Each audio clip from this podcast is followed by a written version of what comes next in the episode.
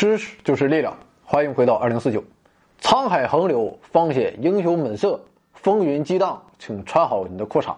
随着全球变暖，极端天气啊频繁出现。那么在这其中啊，台风更是在每年夏季频繁的侵袭着我国南部沿海。比如说，今年的超强台风天鸽就为我们贡献了太多的动图、小视频和表情包。但在这背后啊，其实是惨烈的现实：商店停业。工厂停工，学校停课，交通停运，整个城市陷入了停摆。而在巨大的经济损失背后，还有许多人在无情的自然面前失去了宝贵的生命。那么，台风它究竟是什么呢？其实啊，它是热带气旋的一种。那么，所谓的热带气旋，指的是在热带或副热带温暖洋面上生成的、具有暖心和低压结构的强烈、庞大而深厚的大气涡旋。它是一种气旋性环流，直径一般达到了几百公里，甚至上千公里。那么在北半球，它的气旋沿逆时针方向旋转；而在南半球则为顺时针方向。那么一个成熟的热带气旋从水平方向由内向外可以分成这么几个区域：最里面呢是眼区，然后啊是眼墙区、外包区和外围区。眼区啊位于中心附近啊，一般呈圆形，直径从几公里。到上百公里不等，眼区啊，也就是我们常说的风暴眼。眼墙区啊，位于眼区外侧啊，也被称作眼壁。那么这是热带气旋降水和风速最强的区域，它与眼区统称为内核区，直径在二三十公里到上百公里不等。外包区啊，是热带气旋螺旋雨带的主体所在地。外包区的外侧就是广大的外围区，水平尺度是外包区的数倍。那么刚才说的是水平方向，如果从垂直方向看上去的话，从下至上啊，依次是流入层、中层和流出层。流入层位于零到三公里处，中层距离地面三到八公里，气流以切向为主。流出层则位于热带气旋的顶部。那么我们看到的台风的图像，便是流出层所呈现给我们的。至于热带气旋的寿命，它一般为一周左右，啊，短的只有两三天。最长的可达一个多月，那么以上这些便是热带气旋本身的一些性质。那么是不是所有的热带气旋它都是台风或是飓风呢？当然不是，台风啊只是热带气旋中的一类。那么根据热带气旋的强度啊，可以将它划分为几个等级。在我国，依据底层中心附近的平均最大风速这个指标，热带气旋可以分为这么几个等级。中心风速大于等于十点八米每秒，小于十七点二米每秒时，为热带低压，缩写为 TD，对应风速为六到七级。中心风速大于等于十七点二米每秒，小于等于二十四点四米每秒时，为热带风暴，缩写为 TS，对应风速为八到九级。中心风速大于等于二十四点五米每秒，小于等于三十二点六米每秒时，为强热带风暴，缩写为 STS。对应风速为十到十一级，所以啊，大家如果仔细看天气预报的话，他们说话是很准确的。有时候预报说有强热带风暴时啊，人们就说完了要来台风了。其实啊，台风要比这个还要强一档次。当中心风速大于等于三十二点七米每秒，小于等于四十一点四米每秒时，就是台风，缩写为 TY 啊，对应风力为十二到十三级。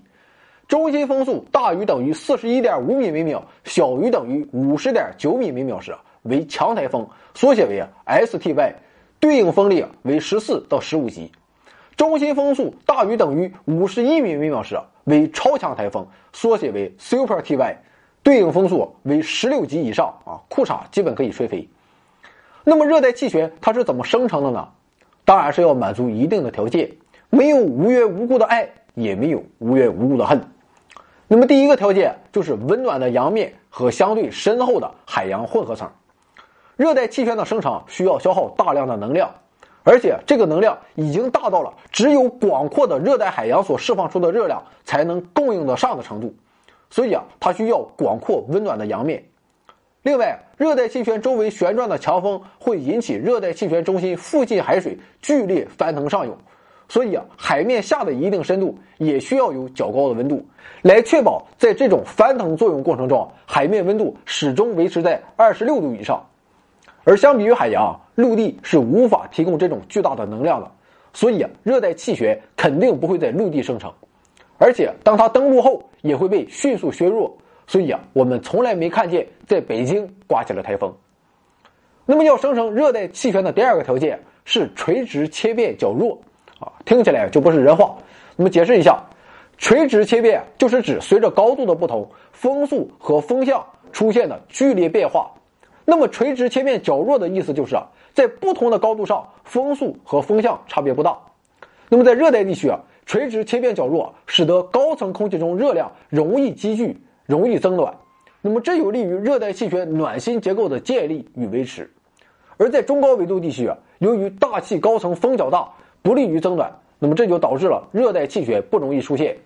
所以啊，热带气旋一般都发源于纬度并不是很高的地区啊。那么说的也是啊，要不然怎么能叫热带气旋呢？第三个条件是啊，纬度要低啊，但不能太低啊，毛病还真不少。它要离开赤道的一定纬度，那么这是由于啊。有科里奥利力的缘故，那么关于这个科里奥利力啊，由于时间关系啊，就不展开了。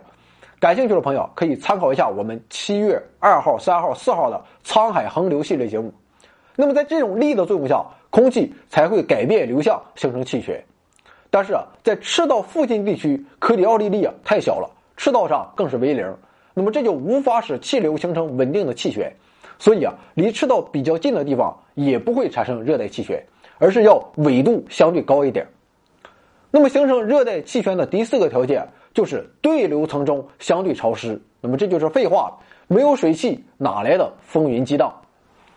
那么以上这些基本上就是热带气旋生成的基本环境条件。那么是不是说只要具备了这些条件，热带气旋就会生成呢？也不是。事实上，热带气旋的生成是一个极其复杂的自然现象，至今啊人们还没有完全弄清楚。那么除此之外啊，我们还有一个重大的疑问，那就是这些自然条件最初啊，它只会造成无规律的扰动，形成啊各种各样大大小小的涡旋。那么杂乱无章的热带扰动，怎么就发展成为了庞大的热带气旋呢？对此也没有定论。不过科学家提出了一些假说，一种假说机制是第二类条件性不稳定机制。那么这句非人话，如果以我的水平解释的话啊，估计啊就更不像人话了。所以啊，我就不挑战了。简单说来啊，就是小尺度涡旋与大尺度涡旋由于某些作用发生了互为正反馈，那么最终啊导致了热带气旋的生成。另一种假说机制啊，是风驱动的海气热量交换机制。那么要想解释起来，还是得另请高明。简单说来，这是一种高层温度扰动与涡旋环流间的循环往复的正反馈。现在一种新的假说开始受到了广泛关注。嗯，它的名字叫多尺度相互作用机制啊，它是指扰动源、前兆因子、胚胎和涡旋热塔等相互作用，最终啊造成了热带气旋生成的过程。我实在啊也是没搞懂啊，估计你也没懂，那咱就当做听懂了就行了啊，记住几个名词儿，在关键时刻甩出来得了。那么以上这些便是热带气旋形成的基本条件与原因。至于热带气旋它有什么危害呢？估计啊就不用我多说了。直接灾害，往往是由暴雨、大风和风暴潮直接引起的。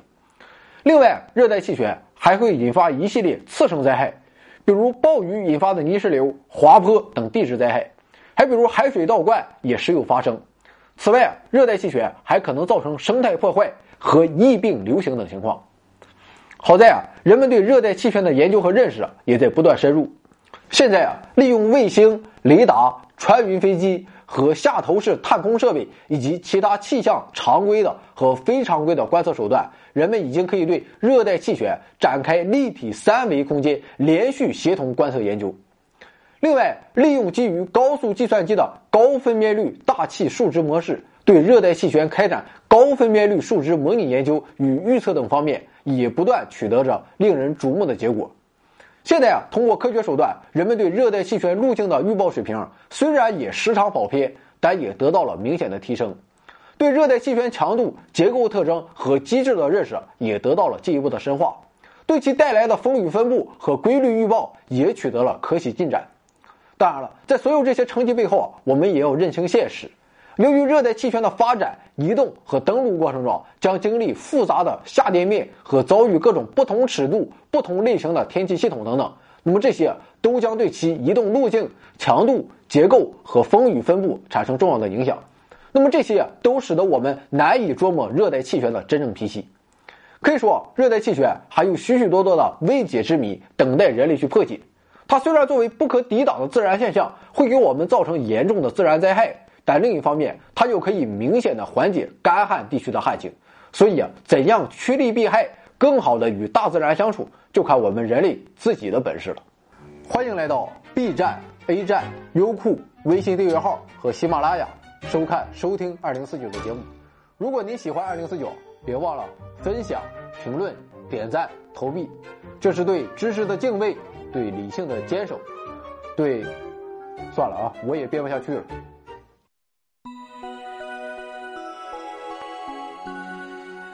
学声音。